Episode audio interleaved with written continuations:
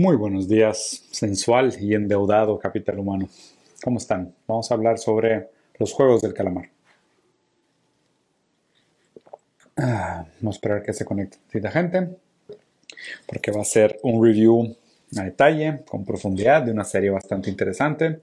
Vamos a hacerlo live fue de estas series que literal se me antojó hacer como un live reaction, porque sí estuvo muy bueno, la verdad es que sí la disfruté bastante. ¿Cómo están?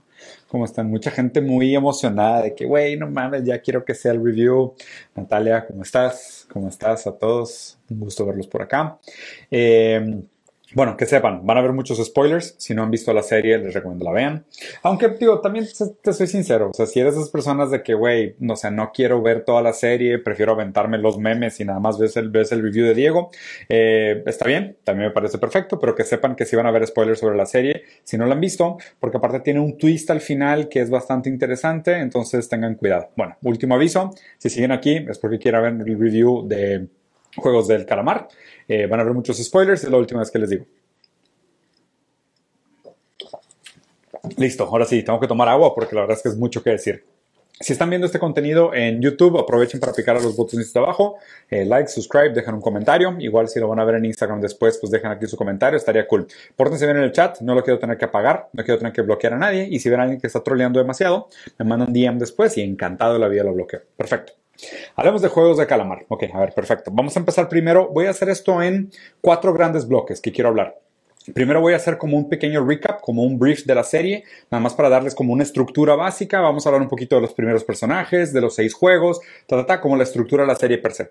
Después, en la segunda parte del video, lo que voy a hacer es voy a hablar un poco del contexto de Corea del Sur, para que se entienda de dónde viene esta crítica social, cómo surge este tipo de piezas de contenido de entretenimiento.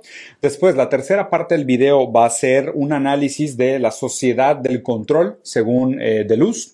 Eh, Gilles Deleuze, que hizo un análisis súper interesante de cómo este momento histórico las sociedades cambiaron de sociedades disciplinarias eh, Foucaultianas a sociedades del control. Después, la cuarta parte del video va a ser sobre el deseo en Lacan, porque sí, así es. Yo, mucha gente me mandó el mensaje y se dieron cuenta. En el segundo capítulo de la serie, uno de los personajes más importantes de la serie tiene sobre su escritorio el libro de la teoría del deseo de Lacan, que es el seminario 2. ¿okay? Entonces les voy a explicar un poquito de qué se trata y qué rol juega dentro de, la serie, porque pues, obviamente no estaba ahí de pura coincidencia. Y por último, la última parte del video, voy a hacer algunas conclusiones sobre creo que algunas de las preguntas principales que plantea la serie, eh, cómo podría interpretarse algunas de las, cosas que presenta. Y obviamente lo más interesante de todo es como tratar de analizar qué, qué, trató de comunicar esta serie y qué pasaría en caso de que hubiera un episodio 2 o perdón, una temporada 2 que potencialmente sí la va a ver, para los que la vieron dejaron como que la puerta muy abierta diciendo que existe una gran posibilidad de que va a haber una temporada 2. Bueno, primero que nada, eh, Juegos de Calamar es como un juegos distópicos, eh, para referencia, eh, se parece mucho a películas como Hunger Games, tiene algo como de Thunderdome, tiene un poco, por ejemplo, de Battle Royale, que probablemente fue la primera película en la historia en hacer algo así. Mira, Master Kitano, que de hecho es una película japonesa, que seguramente la, la, gente que es fan de la cultura japonesa va a acordar. Battle Royale también era una película donde mandaban una serie de niños que se portaban muy mal en una escuela, los encerraban en una isla y se tenían que matar todos y solo podía sobrevivir uno, ¿no? Entonces es como Survival of the Fittest al extremo. Y obviamente pues acaba siendo una metáfora a la competencia social, al darwinismo social, al hombre que come al hombre, ¿no? Darwinismo social es como la selección de las especies aplicada al comportamiento humano, que es obviamente es un pensamiento que está muy vinculado a la idea de la sociedad de la competencia, que pues es bastante común dentro, de, dentro del capitalismo. ¿okay? Entonces, dicho esto, eh, la serie se pasa en Corea del Sur, en el tiempo moderno, hoy en día. Tiene una serie de personajes principales, a los cuales ahorita pues les voy a poner como que nombres, porque luego tiene nombres en coreano que no voy a saber pronunciar y ni siquiera lo voy a intentar. Entonces está el personaje principal, que es el, el, el competidor número 456, que es el último competidor. Él es un papá divorciado, tiene una hija de la cual le hace poco caso, vive con su madre.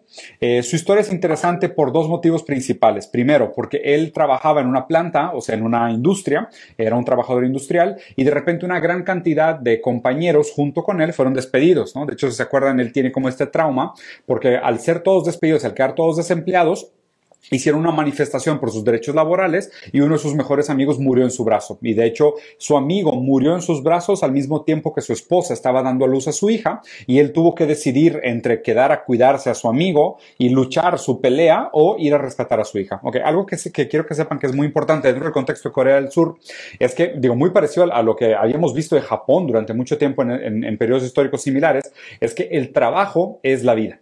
O sea, cuando se decide algo como trabajar o no trabajar, perder o conservar tu empleo, es prácticamente una decisión entre la vida y la muerte. ¿ok? Entonces, es importante que lo sepan, porque este personaje al principio te lo plantean como un fracasado que aposta, apuesta, se droga, toma, pues no se droga, pero consume muchísimo alcohol, fuma, o sea, está adicto, ¿no? Como que tienes muchas adicciones, pero el contexto de su historia es interesante, porque, a ver, él tenía una empresa, trabajaba normal, tenía una familia eh, estable, y lo que pasó fue que de la noche a la mañana se quedó sin trabajo, obviamente sin capacitación, porque pues es de una generación que no se adaptó a los cambios eh, tecnológicos y, y, progresistas que se dieron en términos del desarrollo de la industria en Corea quedó desempleado. Después te dice que intentó eh, emprender dos veces, o sea, dos veces trató de poner una tiendita para vender cosas, o sea, de esas de que tienditas para vender cosas en la calle, seguramente una persona de, de pues, o sea, bajos talentos, bajos skills, que tuvo que sobrevivir como en este tema de compra y venta y reventa, ¿no?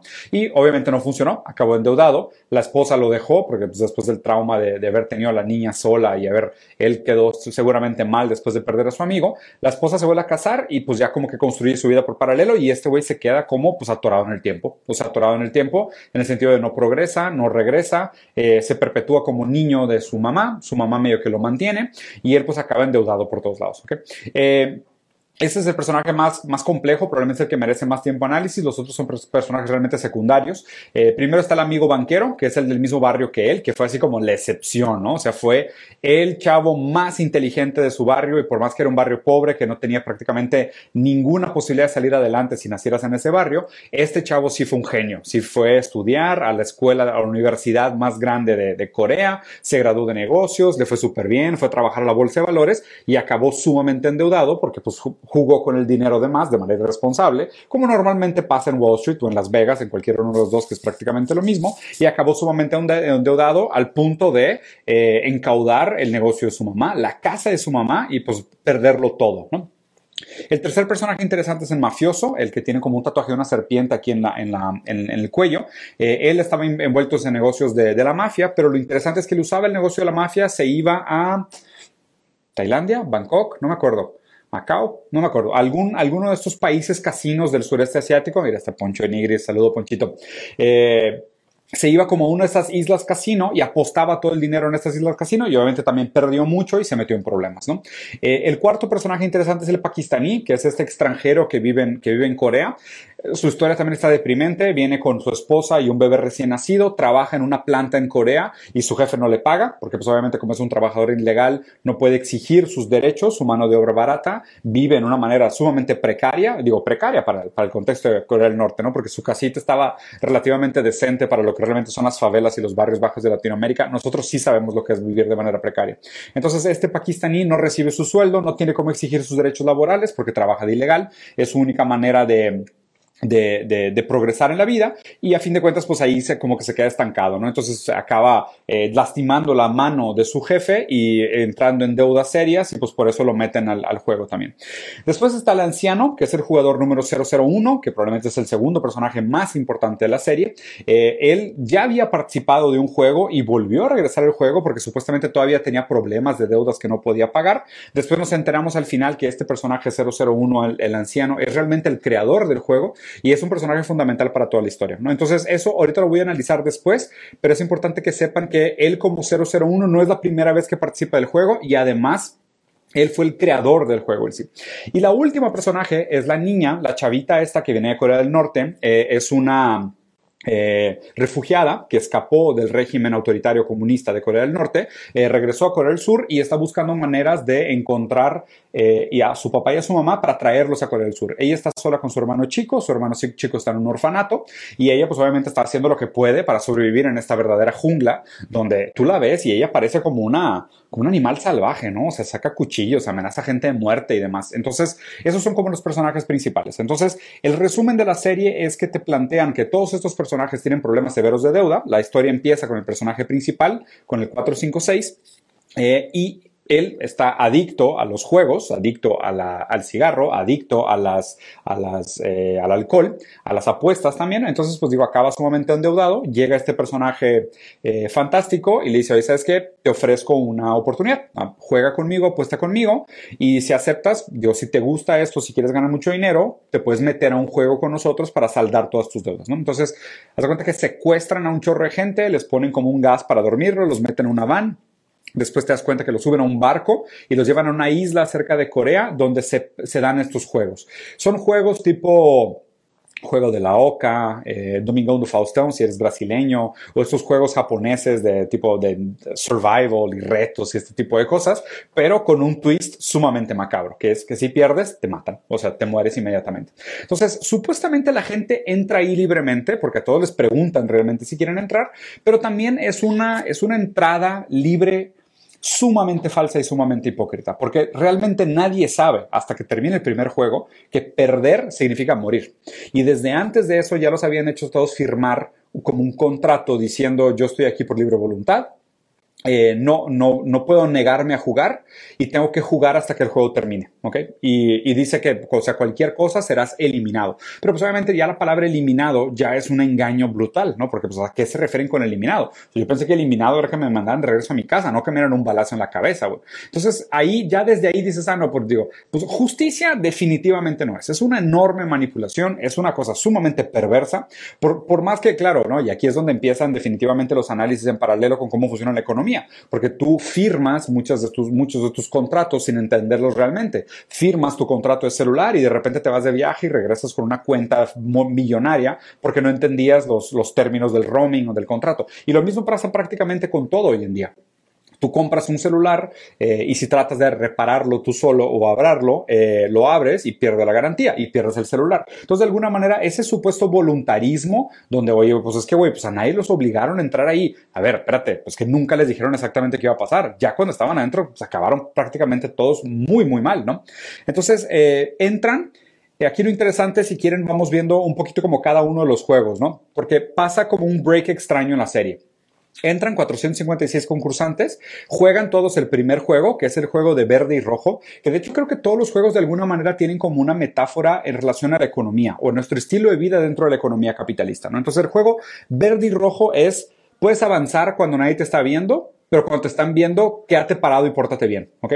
Que es de alguna manera como, cómo funcionan los negocios. O sea, es, pues digo, para la gente que tiene negocios es, pues digo, mientras no te tuerzan o mientras la ley no te atrape, pues tú puedes hacer un chorro de ilegalidades. O sea, tú puedes avanzar y progresar de la manera que sea, eh, ¿sabes? Metiendo el pie a los demás, agarrando el pie al de adelante para que lo maten, eh, ¿sabes? Haciendo trampa, correr, caminar. Tú puedes avanzar como tú quieras mientras no te estén viendo. En el momento que te estén viendo, no te puedes mover porque si te mueves te matan, ¿no? Entonces, esa es como la gran metáfora del primer juego de, verde y rojo. Pasan una serie de cosas. La primera cosa interesante es que ya desde aquí, el concursante 001, que es el anciano, que al final nos damos cuenta que realmente es el creador de los juegos, es el que fundó todo, sabe jugar el juego perfectamente. Entonces, él ya tiene una ventaja estructural y es algo que mencionan una serie repetida de veces durante la serie, de que no, supuestamente estos juegos tienen que ser iguales y no queremos ningún tipo de desventajas, todos tienen que jugar en un even playing field, que es la misma mentira estúpida que te dicen en el capitalismo, que dicen, no, es que todos empezamos igual, todos somos humanos, todos somos seres humanos, todos tenemos básicamente las mismas oportunidades, si te va mal es porque tú eres malo, ¿no? O, si eres pobre es porque quieres, donde niegan realmente las ventajas estructurales. Pero aquí, desde el primer juego, desde el juego 01, te das cuenta que el viejito tiene una serie de ventajas estructurales, ¿no? O sea, inclusive la manera como se hace el targeting en el ojo de la muñeca que les dispara, te das cuenta que el sensor para él como que no, no se pinta completo, como que lo nota relativamente diferente a los demás, ¿no? Y además, pues él, sabe perfectamente inclusive el ritmo de la música para poder moverse eh, como tenía que moverse para sobrevivir. Y de hecho, él gana el primer juego. Eso es lo interesante. Obviamente la gente entra en pánico, mueren creo que 240 personas en el primer juego, algo así, creo que quedan 203 o 205, algo así. Regresan a este cuarto y había una regla que decía, si todo el mundo vota democráticamente salirse del juego, se acaba el juego y nos salimos.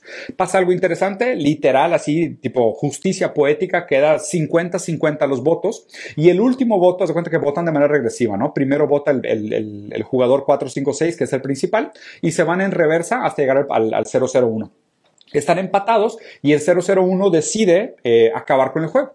Lo cual ya me parece extraño porque, o sea, casi, casi me parece un poco como que Raro por parte de él porque decir, a ver, él creó los juegos con esta intención de simular toda esta supuesta justicia y darle a la gente una oportunidad de, de, redimirse como humanos y mostrar su calidad moral y salir de la deuda y demás, y si no ayudar a la familia, mientras él vende esto como un entretenimiento medio eh, perverso para, los, para estos VIPs, que son los, los, hombres disfrazados de animales, que por cierto que malos actores.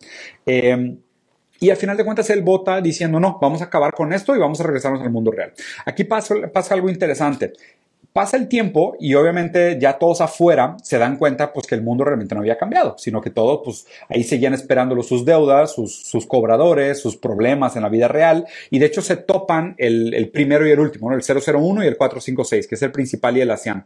Empiezan a platicar... Eh, el, empiezan a platicar entre ellos y cuando platican entre ellos, de hecho el anciano le dice al, al, al 456, le dice, aquí afuera es peor que ahí adentro, ¿no? Lo cual al principio podría sonar como una metáfora de, de oye, pues es que el, el, capitalismo real es peor que este capitalismo... Eh, que este capitalismo fingido o que este capitalismo de Disneylandia, ¿no? Que es el que está dentro del juego.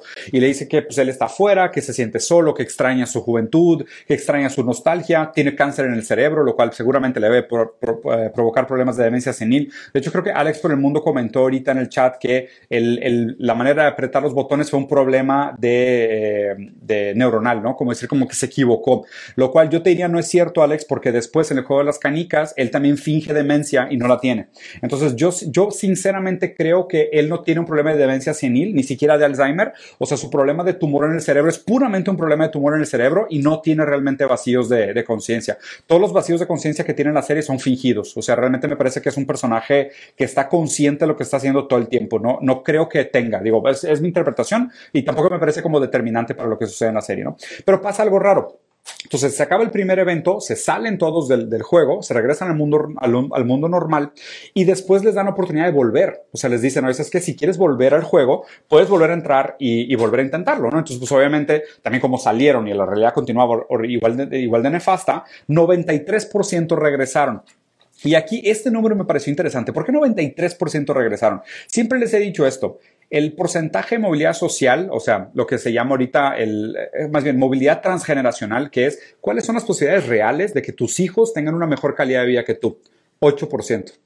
Qué coincidencia, ¿no? Y regresa el 93% al mismo juego. O sea, casi como diciendo, es que este juego de la deuda, este juego del crecimiento económico, este juego de la, de la mejora social a través de las generaciones, solo le da espacio al 10% de, eh, perdón, al 8% de la población. Entonces aquí, pues 93% acabó exactamente en el mismo lugar. Lo cual es que, a ver, digo, y mucha gente podría decir, oye, güey, pues yo hubiera sido el 7% que no hubiera regresado al juego. Yo me hubiera quedado fuera y hubiera intentado, ¿no? Y este es raro porque, pues, el, el, aquí realmente fue 93, es 7, no el 8%, pero fue un, fue un porcentaje muy similar el que regresó al juego porque realmente regresó al mundo externo y dijo, no tengo ninguna manera alternativa real, ninguna alternativa viable de subir mi calidad de vida y pagar mis deudas, ¿no? Porque las deudas que tenía la gente eran, eran millonarias. Y para que se den una idea, los valores que se hablan en, en los, en los, en los en la moneda coreana versus el dólar, le tienes que quitar tres ceros. Entonces el premio eran como de 43 billones de yuanes son como 43 billon, millones de dólares, para que se den una idea más o menos de, de cuánto dinero había en el cerdito este central. Entonces, bueno, el primer juego era verde y rojo, que es este tema como de en el capitalismo todo lo puedes hacer mientras no te vean. Eh, esa es la primera, mientras no exista esta supervisión. Segundo, eh, es el de las galletas, donde tienes que, sabes, marcar exactamente la forma de la galleta que te haya tocado y no la puedes romper, pero tienes que sacarla. Entonces es como esta noción para mí fue una metáfora de jugar al borde de la ley. O sea, como que todo el tiempo tienes que estar marcando el bordecito de la ley, pero no la puedes romper. O sea, no puedes romper la ley. Puedes hacer lo que sea al borde de la ley, pero no la puedes romper. Puedes lamerle los pies, puedes, pues, puedes hacer trampa y calentar agujas, puedes hacer lo que tú quieras, pero mientras no la rompas. Romper la ley si no se vale, pero lo que, lo que puedes hacer todo es bordear la ley lo mejor posible. Esa es la, la metáfora del segundo juego para mí. El tercer juego es el Tug of War, que es el de la cuerda, eh, que de hecho, ahí, ahí, te va, también en el segundo, al, al, personaje 001 le toca una, una forma relativamente fácil, que es la, del, la de la estrella, que mucha gente decía, no, pues el triángulo es la forma más fácil. No necesariamente porque son las rectas más largas. Entonces, por ser las rectas más largas, no necesariamente lo hace más fácil. Probablemente las dos más difíciles eran el círculo y el sombrero, y las dos más fáciles eran estrella y triángulo. Entonces, aún así, le tocó una bastante fácil. Bastante aleatorio, me parece que se la jugó, pero le tocó una bastante fácil, ¿no? Desde el principio se nota que existe como esta bondad inherente al personaje 456 porque eh, crea este vínculo con el anciano y como que lo quiere cuidar, ¿no? Seguramente hay una transferencia ahí paternal y lo que tú quieras, pero pues este vínculo se siente y además es mutuo. O sea, al mismo tiempo que 456 crea una admiración y un sentido de cuidado por 001, 001 también se, se se medio que enamora de él, dice, ay, qué buen tipo, este es un güey como el que yo quisiera ver en estos juegos, para probar que existen los seres humanos buenos. De hecho, casi te das cuenta que el, viejito quiere que gane el 456, ¿no? Como, obviamente también alimentando un poco su fantasía bastante infantil de que las personas nobles y buenas deberían de ser las que ganen en el capitalismo, lo cual no es cierto. O sea, se fijan, pues no pasa por ningún lado, al revés. Los que más hacen trampa, los que más se pasan a los otros por los huevos, los más viscerales, eh, son, los que, son los que acaban triunfando y avanzando más. Entonces, en Tug of War, el juego este de jalar la cuerda, el viejito 001 tiene una ventaja estructural también porque sabe cómo jugarlo perfectamente, eh, le dice a su equipo exactamente qué hacer. Eh, ahí también hay una metáfora en este juego muchas veces de que pues, en el capitalismo muchas veces te va mal por las personas con las que te rodeas, o sea, por las personas con las que te toca hacer equipo, por tus socios, por tus amigos del trabajo, a lo mejor participas de un esquema, pero pues el éxito financiero está depende o está colgado de otras personas y a lo mejor tú haces muy bien tu trabajo, pero trabajas con otras personas que tienen discapacidades físicas o o problemas cardiovasculares o problemas de alimentación y no pueden realizar bien su... Eh, sus funciones, entonces eh, pues acabas perdiendo en el capitalismo por culpa de los demás. Entonces es la metáfora de Tug of War. Después está el juego de las canicas, que me rompió el corazón. Qué buen episodio. O sea, la verdad es que qué buen episodio este de eh, todos pensaban que iba a suceder una cosa, pero realmente lo que sucedió fue que escogieron partners pensando que pues nosotros dos somos muy buen equipos, hasta que el capitalismo hace que te opongas también. Y esto pues pasa también en, en, en el mercado, sucede. O sea, ¿qué sucede? Tú a lo mejor, vamos a suponer, estás en el nivel gerencia con uno de tus mejores amigos y mientras son gerentes, y hay muchas gerencias, los dos pueden ayudarse y progresar juntos en la escalera de, la empresa y ir de que, oye, no mames, voy a echarle ganas, te ayudo con el proyecto, ta, ta, ta, hasta que de repente los dos son directores y ya empiezan de que, ay, güey, los dos somos directores al mismo nivel. De aquí para arriba solo queda la vicepresidencia y vicepresidencia solo hay una.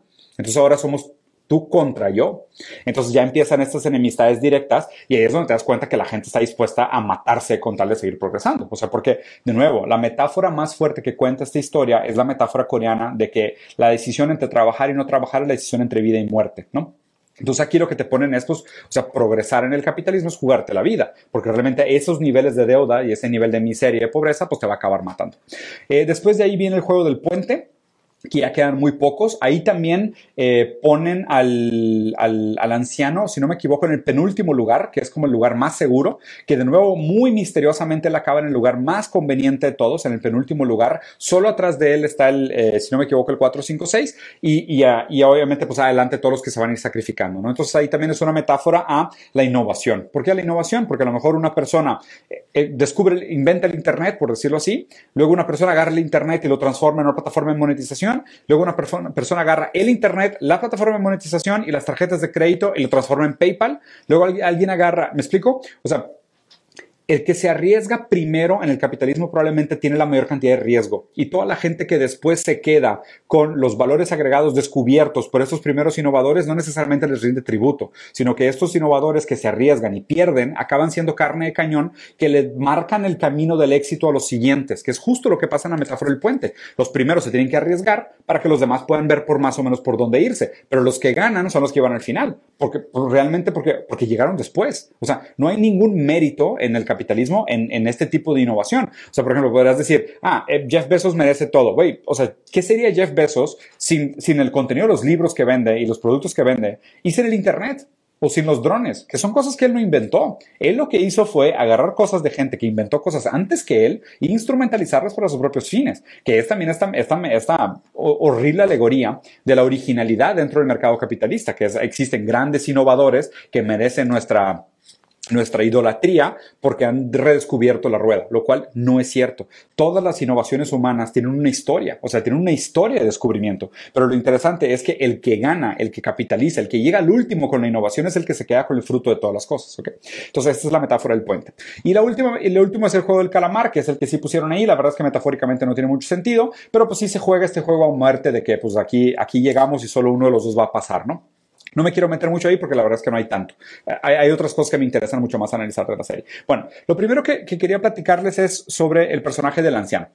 El anciano es eh, el ejemplo de nacer en cuna de oro dentro del capitalismo. O sea, es nacer con todas las ventajas estructurales.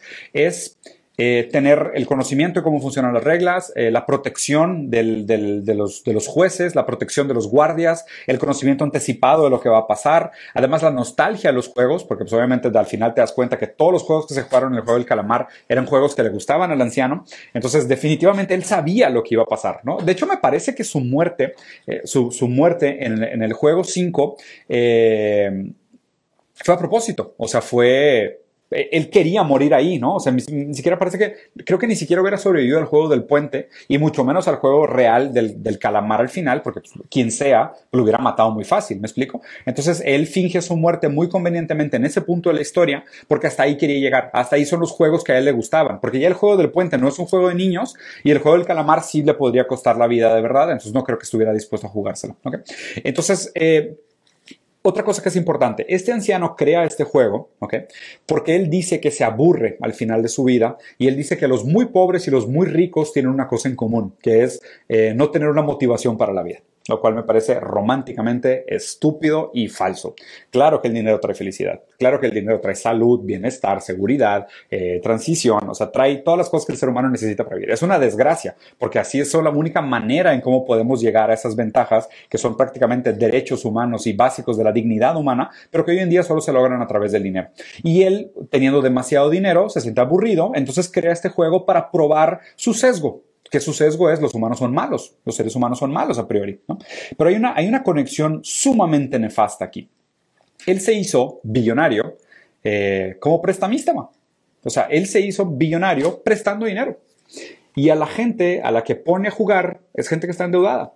Entonces, su propio negocio de, ¿sabes? De, oye, te presto para que gastes de más y como estás endeudado y te voy a cobrar intereses y probablemente no vas a poder pagar después, eh, él acabó inventando un juego para castigar a sus propios clientes. Eso es lo más, lo que me parece más nefasto de todo. O sea, es nefastísimo el personaje del anciano porque su negocio es el que provocaba todo este tema de la deuda de Corea, ¿no? Y realmente hay un común denominador sobre la deuda en Corea. Hay mucho tiempo donde en la tele, en la serie están diciendo que los niveles de deuda están más altos que nunca, que la gente no puede pagar sus deudas, que el endeudamiento crónico es un problema real, que la economía solo crece a través de la deuda, lo cual, a ver, de nuevo, es real, todo es real de esto en, Corea y ahorita se los voy a platicar. Entonces, bueno, eh, crea este juego como un sistema supuesto de justicia, ¿no? O sea, como para mostrar a los demás que no existe tal cosa como la justicia real dentro del mercado. Entonces él quiere dar este sistema como para redimir a la gente perverso, tonto, mal fundamentado, naturaleza humana. No es cierto, no existe tal cosa como un ser humano bueno y malo por, naturaleza. Otra cosa es que, pues digo, ya cuando llegan ahí los personajes, pues ya son todos adultos, condicionados, ya traen todos eh, sesgos cognitivos, formación de carácter, ya tienen su propia subjetividad, ya están condicionados por el mundo, eh, su esencia solo existe en, después de su propia existencia, de su relación con el mundo. O sea, ya tuvieron una relación material con el mundo y por ende desarrollaron esas características que son las que se ponen a prueba en el juego, pero ya es muy tarde para todos. O sea, nadie se redime realmente, o sea, nadie dentro del juego cambia bajo las condiciones como para revelarse una buena persona. Puedes decir, ah, el personaje 4, 5, 6 tiene un acto de redención. No es un acto de redención, él siempre fue una buena persona. De hecho, le dice, cuando lo van a reclutar, le dice, güey, no me trates de reclutar en otra religión, yo soy un monje budista, ¿no? Casi como diciendo, él ya era bueno, simplemente ahora se notó su bondad en condiciones reales de empatía y demás, pero él ya era bueno. Él, él fue completamente despreciado y torturado por el sistema, pero él ya era bueno. Bueno, etapa número dos, la historia de Corea del Sur. Primero, eh, es algo importante. ¿Por qué? Porque acuérdense que el personaje principal pierde a su mejor amigo en las huelgas, pierde su trabajo por culpa de un despido masivo por parte de una empresa sin remuneración, lo cual es culpa de un Estado mal regulado, sin derechos laborales y demás. Eh, y además, pues ahí es de cuenta que te marcan como el fin del estado de bienestar. ¿no? Un poquito de la historia de Corea Corea fue establecida como un estado proxy por Estados Unidos para combatir el comunismo en la región eh, de, Asia en ese momento histórico que fue en 1948. Para que se den una idea, el primer presidente de Corea fue un dictador anticomunista llamado Syngman Rhee.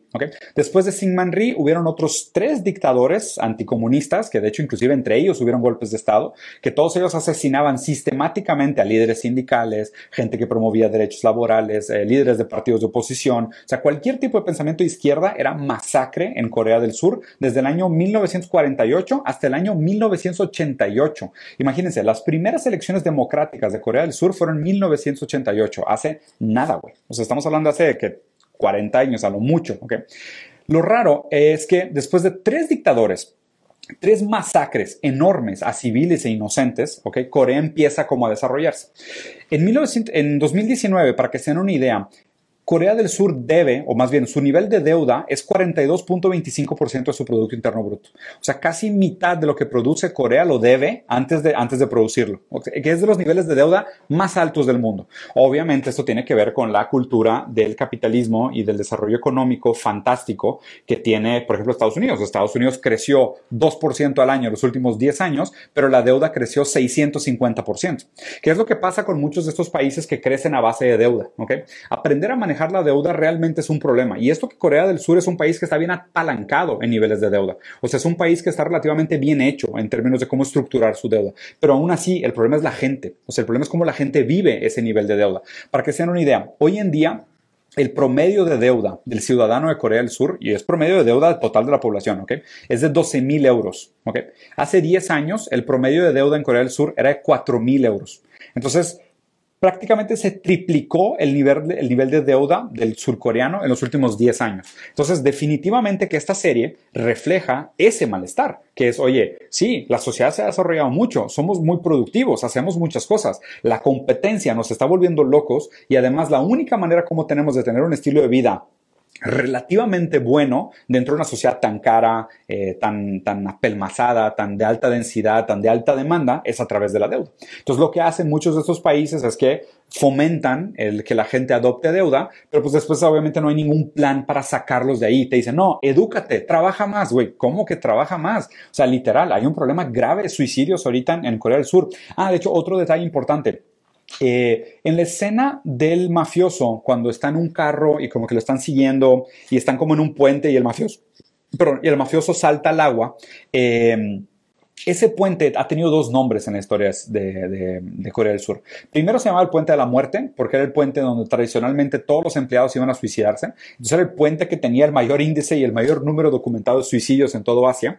Y después transformaron ese puente como en una obra nefasta de ingeniería psicológica social. Y ahora el puente está lleno de cámaras y triple barreras y maneras para que la gente no se suicide. O sea, barreras físicas para que la gente no se suicide y unos mensajitos bonitos de cómo estás hoy, no te des por vencido, todo va a estar bien, el sol también sale mañana, y le cambiaron el nombre del puente de la vida. ¿Resolvieron el problema de los suicidios? Absolutamente no. ¿El problema de la deuda sigue estando enorme? Sí, sigue estando horrible. La gente está deprimida, muy deprimida y muy estresada. Pero ahora es más difícil saltar del puente y el puente te dice que todo va a estar bien. Entonces es la manera de cómo se resuelven los problemas en el populismo. Ahora vamos a pasar a la etapa 3 del análisis, que es la sociedad del control. Eh, para mí, estéticamente, eh, todo este juego del calamar es una gran metáfora a las sociedades cibernéticas y a las sociedades del control. Me voy a explicar un poquito de qué se trata con esto. Se supone que hemos pasado, según el análisis de Michel Foucault y posteriormente de Gilles Deleuze, hemos pasado por tres etapas de cómo el poder se ejerce sobre las sociedades. Eh, el primer modelo de sociedades eran las sociedades feudales, que son las sociedades soberanas, ¿no? donde se decía que el rey tenía poder soberano sobre la vida de sus individuos. Entonces, si el rey te quería matar, el rey te mataba. El rey te decía, te mueres, te mueres. O sea, te corto la cabeza, te corto la cabeza, prima nocte con tu esposa, prima nocte con la esposa. No había manera de resistirse al poder soberano de los reyes y de los líderes feudales. ¿okay? Hay una segunda etapa del desarrollo de la sociedad que son las sociedades disciplinarias. ¿no? Entonces, eh, la sociedad disciplinaria cambia un poco porque lo que hace, por ejemplo, es eh, encausa la conducta, la normaliza, dice lo que está bien y está mal. El poder como de alguna manera le da orden a los cuerpos, a los espacios, pero con la intención de hacerlos productivos. ¿okay? La sociedad disciplinaria es la sociedad de las escuelas, de las fábricas, de los hospitales, de los hospitales psiquiátricos, del ejército, de estos grandes cubos que maquilan empleados. ¿okay? Esa es la sociedad disciplinaria. Aquí es, es interesante analizar el personaje principal 456 porque a él le tocó el brinco de la sociedad disciplinaria a la siguiente etapa, que es la sociedad del control.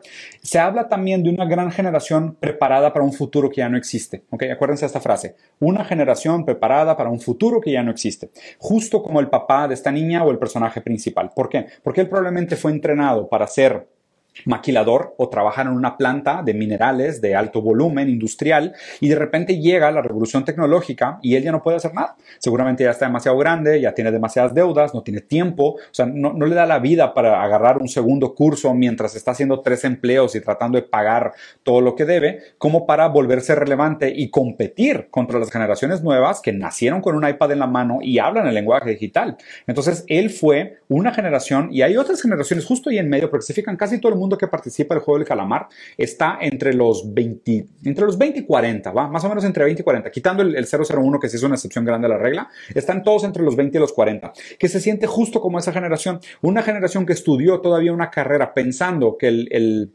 el mercado laboral iba a ser el mismo para el cual ellos estudiaron, pero cuando se graduaron o empezaron a trabajar, hubo un cambio de dinámica tan grande en el mercado laboral que todos quedaron anticuados. Entonces ahí hay algo que habla del cambio de las sociedades disciplinarias a las sociedades de control. Entonces, eh, la sociedad disciplinaria también lo que hace es que, de alguna manera, eh, mantiene el poder a través de moldes de institución. Entonces, este es el obrero perfecto, esta es la maestra, este es el papá de familia, este es el, ¿sabes? el político, este es el policía. Y tiene como moldes donde encantaba, donde, donde encajaba la gente y te hacía como encajar en un molde. Entonces había una expectativa de quién tenías que ser por cumplir con un molde de la sociedad disciplinaria. Después migramos a lo que, a lo que Deleuze llama eh, las sociedades de control.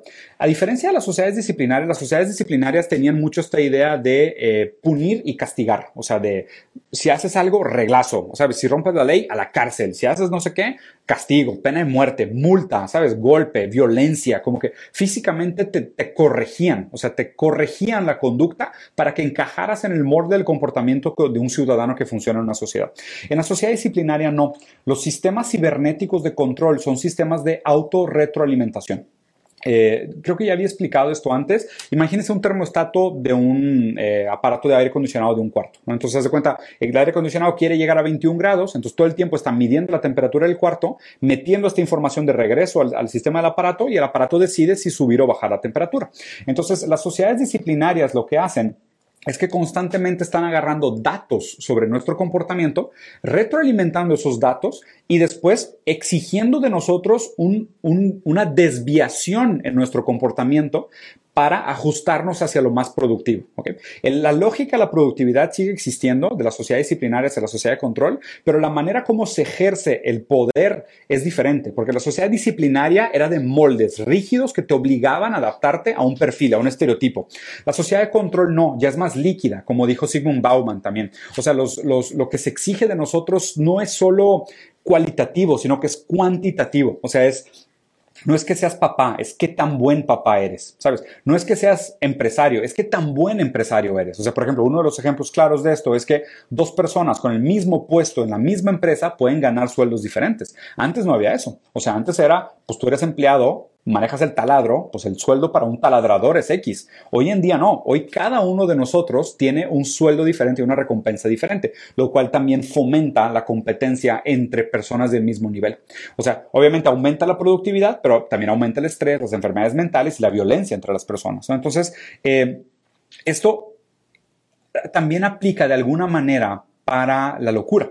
Les doy un ejemplo. Hay unos exámenes psicológicos que se llaman DSM, ¿no? que son estos manuales, estos libros que mapean las enfermedades mentales. El DSM-1, cuando todavía era, yo creo que todavía estábamos en la época de sociedad disciplinaria, eh, las enfermedades mentales se catalogaban como sí o no. Era de que, oye, ¿tienes ansiedad? Sí o no tienes ansiedad. O sea, ¿eres paciente o no eres paciente de, del cuadro sintomático, por decirlo así? Hoy ya estamos en el DCM5. Ya a partir del DCM4 ya habían escalas, pero ya en el DCM5 se ve completamente de acuerdo con la teoría de Gilles Deleuze de que vivimos en una sociedad de control. ¿Por qué? Porque eh, los niveles de ansiedad aún te siguen catalogando. Entonces, como ya no existe esta distinción entre soy o no soy un cuadro ansioso, sino es qué tan ansioso eres, la verdad es que pues todos somos ansiosos. A lo mejor una persona es ansiosa al punto 0001% y una persona es ansiosa al 100%. Entonces, pues obviamente eso también está vinculado al crecimiento de la industria farmacéutica, a la domesticación de la gente, la, ¿sabes? La, máxima manipulación y control del comportamiento humano y la instrumentalización de la emocionalidad en nombre del, utilitarismo o de las capacidades productivas. Entonces, si se fijan, la manera como caminan por estas escaleras de colores y demás, la manera como los, los, soldados del otro lado tienen círculos, cuartos y triángulos. O sea, acaba siendo una sociedad que vigila, que controla, que se retroalimenta, que todo el tiempo está como atrapada en este mecanismo de qué tenemos que hacer para poco a poco ajustarnos para ir manipulando todo el sistema, ¿no? Y la verdad es que se siente mucho como un sistema sumamente cibernético. Eh, Terminando este punto de, de, las sociedades del control, el penúltimo punto del que les quiero platicar antes de llegar a los resúmenes y a las grandes conclusiones, les voy a platicar sobre el deseo en Lacan. ¿no? En el segundo episodio de la serie, eh, el, uno de los personajes principales, que es el frontman, que es, bueno, dentro de los que usan máscaras, que participan del juego, que es el círculo, el cuadrado y el triángulo, existe un personaje que tiene realmente una máscara que casi, casi parece un rostro humano, o sea, casi parece humano, ¿no? Y luego qué raro porque los VIPs todos tienen rostros de animales, ¿no? Y todos tienen rostros de animales como diciendo el máximo escalón, o sea, haz cuenta, los humanos desechables son los humanos. Luego existen estos puntos, cuadros y triángulos que son el sistema en sí mismo, son la, la tangibilización física del sistema. Luego está este casi humano sistema, que es el que tiene la máscara como medio geométrica, que es lo híbrido entre un humano, pero que está dentro del sistema. Y después están los animales, que son estos dioses, casi deidades, que viven en la opulencia y en como Sodoma y, ¿sabes?, con todos los deseos y todas las libertades y aún lo, el sexo, las drogas, el alcohol y los estímulos les parecen tan banales que lo único que les trae placer ahora es, ver la muerte humana y el sufrimiento humano, ¿no? Son los cazadores de los hombres, o sea, el hombre lobo de hombre, que es como decía Lacan también.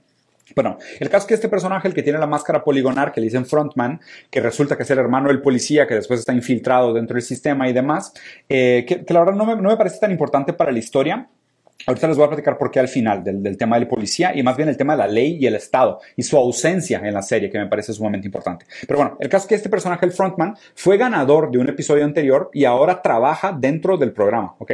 Y está leyendo un libro de Lacan muy interesante que habla sobre el deseo quiero hacer una distinción. Obviamente hablar de teoría lacaniana es sumamente complicado. Saben que no es mi, no es mi, no es mi tema. O sea, es un tema que me gusta, pero no tengo autoridad para hablar mucho del tema. Es un tema muy complejo.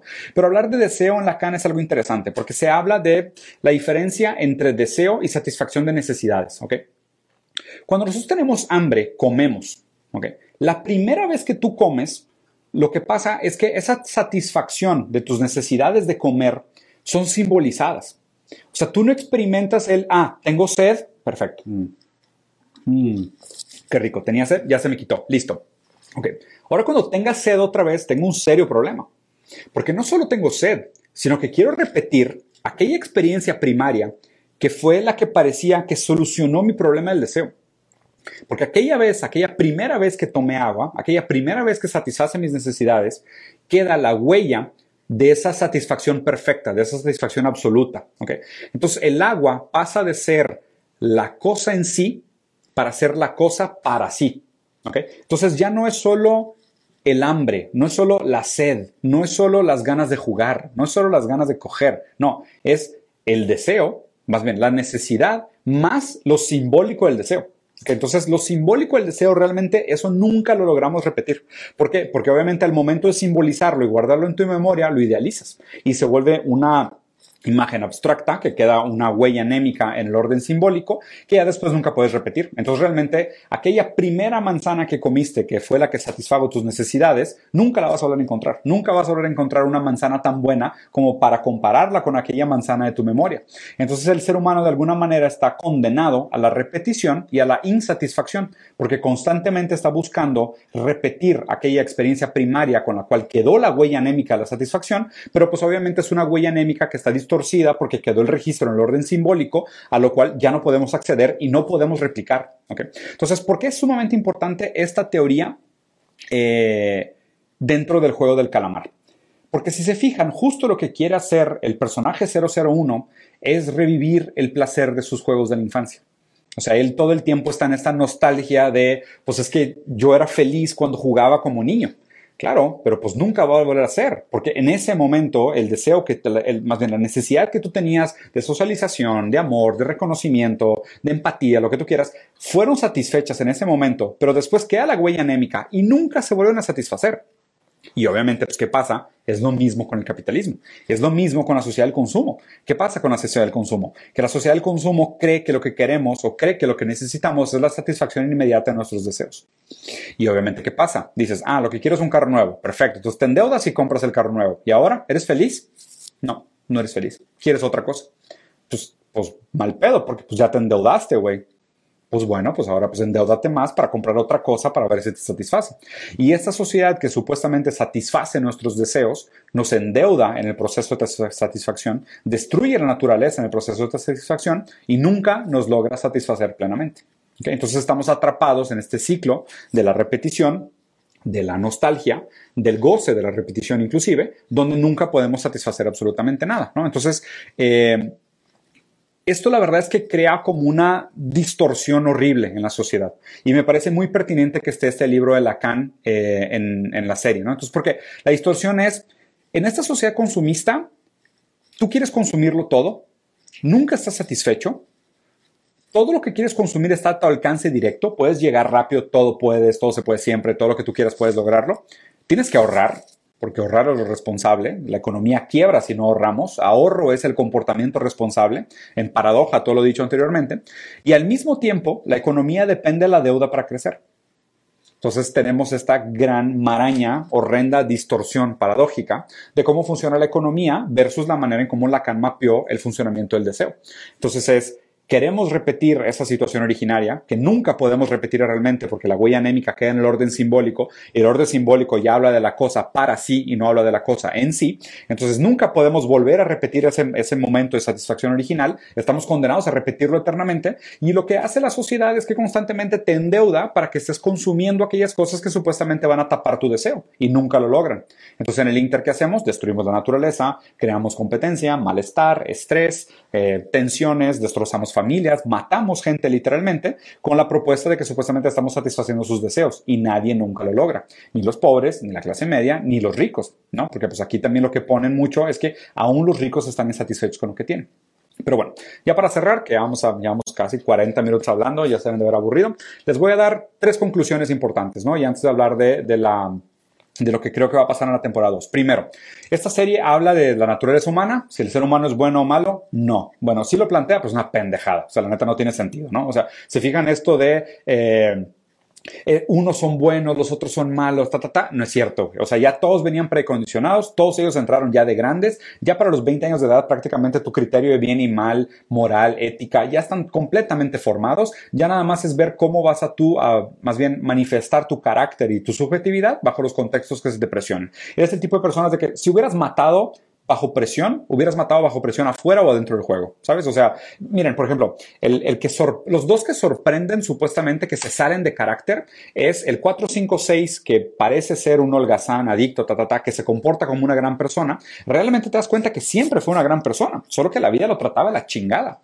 O sea, tenía tan mala suerte y, él era como el residuo del sistema, como la gran mayoría de la gente, que tuvo mala suerte de ser despedido, trató de emprender, no le funcionó, eh, perdió la el tutelaje de su hija, eh, su mamá se enfermó, o sea, pasaron un chorro de cosas en su contra de las cuales él no lo podía controlar, pero no era una mala persona. O sea, eso no lo hace malo, simplemente las condiciones que le tocaron para vivir son, son al revés, ¿no? Y el otro chavo, que era el brillante, el genial, el que estudió en la mejor universidad, que salió de la sociedad del control para lograr subir de nivel, ser recepción a la regla, él mismo había apostado la casa de su mamá y el negocio de su mamá para jugar a la bolsa de valores en Wall Street, a Las Vegas. O sea, ya era de alguna manera una persona que estaba condicionada a tomar esas decisiones de altísimo riesgo sin importar en poner en riesgo a su mamá, güey. Entonces ya era un patán. El hecho de que dentro del juego él matara a todo el mundo para salir adelante no era ninguna sorpresa, ya lo había hecho. Ya había apostado la casa de su mamá y el negocio de su mamá en, en Wall Street. Ya era un patán, nada más que no sabíamos, ¿no? Entonces, naturaleza humana, ni al caso.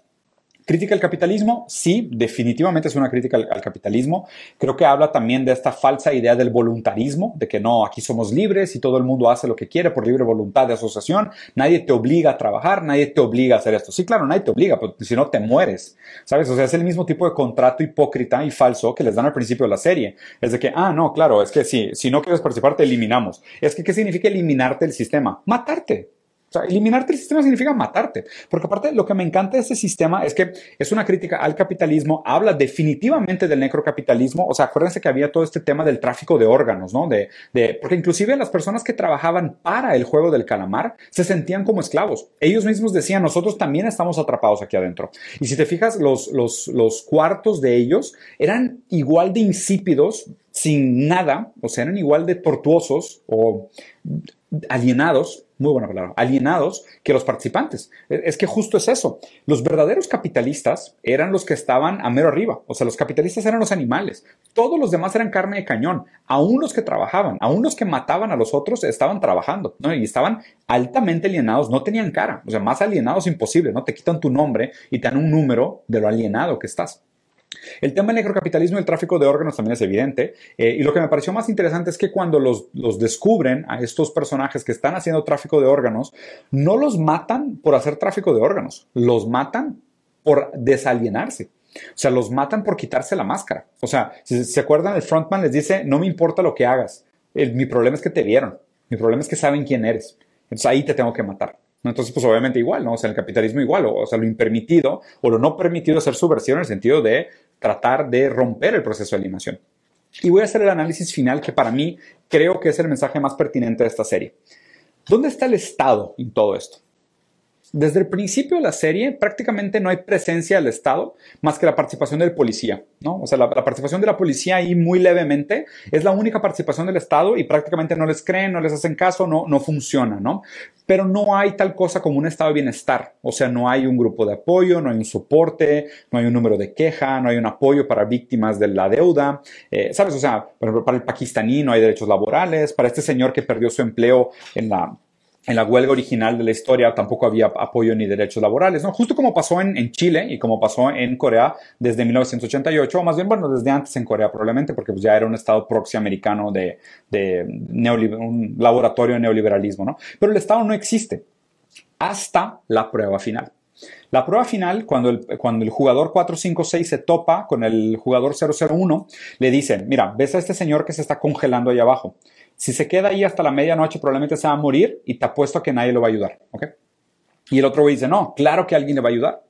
Y lo que pasa es que pasa una persona, ve que está frío, lo trata de ayudar, no puede, y dice, bueno, pues ya perdí, güey, pero de repente regresa con un carro de policía. Y el carro de policía es el que rescata al vagabundo para que este güey gane la apuesta final contra el paciente 001, ¿no? Como diciendo, lo único que nos puede salvar de este juego anarcocapitalista, necrocapitalista, neoliberal, absurdo de deudores es realmente un estado de bienestar. O sea, ese para mí fue el mensaje que manda al final, como diciendo la policía tuvo que venir a salvarnos, ¿no? Porque pues, si dejas a los capitalistas, aún en su enfermedad más perversa, lo que proponen como solución son estos juegos donde matan a la gente y apuestan con sus vidas para tener un tipo de moral o justicia o ética absurda dentro de estas reglas completamente inventadas y distorsionadas por un ego narcisista que no cabe en el propio cuerpo del anciano. Entonces ahí lo que ponen como solución es de que realmente solo el estado de bienestar los puede salvar. ¿Qué es lo que creo que va a pasar en la temporada 2? Eh, al final, pues este, este chavo queda con mucho dinero, se pinta el pelo de rojo, pasa por una transformación, queda al principio como medio asqueado por la manera en cómo ganó su dinero, pero el caso es que vuelve a entrar en contacto con el juego porque se da cuenta que el juego sigue existiendo. Probablemente el frontman, el mismo que tenía el libro de Lacan, es el que va a ser el personaje principal como antagónico en la siguiente etapa y probablemente el, el personaje principal 456 va a volver a participar de los juegos, pero ahora los va a tratar de sabotear desde adentro. Yo creo que lo que debería suceder de alguna manera va a ser esta crítica como de le podemos ganar el sistema si todos nos unimos, ¿no? Así como un reformismo. Y es lo que quiero ver qué va a pasar, porque pueden pasar una serie de cosas. Puede pasar primero que digan de que no, lo que tenemos que hacer nosotros es un tipo de reformismo interno. Bueno, primero, lo que pudiéramos hacer nosotros es actuar de manera más moral, ¿no? Es como que el capitalismo está destruyendo al mundo, ah, no voy a usar popotes. O de que, ah, el capitalismo está destruyendo al mundo, ah, voy a hacer filantropía, voy a donar un kilo de arroz a los niños pobres el fin de semana. Eso es lo que creo que va a pasar. Creo que él se va a meter otra vez al juego y va a tratar de jugarlo de la manera más ética posible para que todos ganen. Como diciendo, si nos ponemos todos de acuerdo, nadie tiene que morir, ¿ok? Lo cual no creo que vaya a suceder, porque pues igual que en el capitalismo no funciona. La filantropía es una enorme, enorme, enorme, absurda y ridícula mentira. De hecho, la filantropía de alguna manera es como quitarle el poder democrático a los estados y a los, a los países eh, soberanos de autogestionar su futuro, su progreso, su visión de, de, bienestar y privatizarla. Entonces es, yo no pago impuestos porque hago filantropía. Entonces, en lugar de que todos decidamos qué hacer con, los dinero, con el dinero del Estado, yo decido qué hacer con el dinero del Estado. Y pues obviamente lo mismo que pasa en la serie del calamar es que los ricos cuando usan su dinero en su idea del bien, crean estos juegos monstruosos que se vuelven una licuadora de carne humana. Lo otro que creo que sí debería pasar es que debería de haber algún tipo de revolución alguna revolución subversiva desde adentro, ¿no? Porque para mí la crítica aquí va a ser reformismo contra verdadera revolución. O sea, reformismo en el sentido de se puede cambiar el sistema desde adentro, haciendo pequeñas reformas incrementales para mejorar el sistema, o realmente solo con una revolución donde se reapropie los medios de producción, podremos encontrar realmente una manera más digna de vida que se parezca al comunismo, al comunitarismo, al anarcocomunitarismo, al narcosindicalismo, todas estas visiones alternativas al capitalismo que existen, ¿no? Entonces, eh, pues nada, para mí eso es... Eh, Juegos del Calamar. Espero les haya gustado. Lo voy a dejar por aquí. Eh, voy a cortar la transmisión. Este video se va a quedar acá en IGTV. Mañana lo voy a subir a YouTube con un marquito bonito y demás para que me dejen sus comentarios. Y si ahorita mismo quieren, lo que voy a hacer es, es me voy a relajar un rato. Voy a hacer un stream por YouTube, eh, platicando con la gente. Y si tienen preguntas específicas sobre la serie de Juego del Calamar, pónganmelas ahí en el chat en el siguiente stream y ahí les voy contestando, ¿vale? Bueno, espero les haya gustado. Casi una hora. Qué valientes ustedes que se quedaron al final. Nos vemos. Adiós, capital humano. No se endeuden. La deuda es peligrosa, güey. Muy peligrosa la deuda.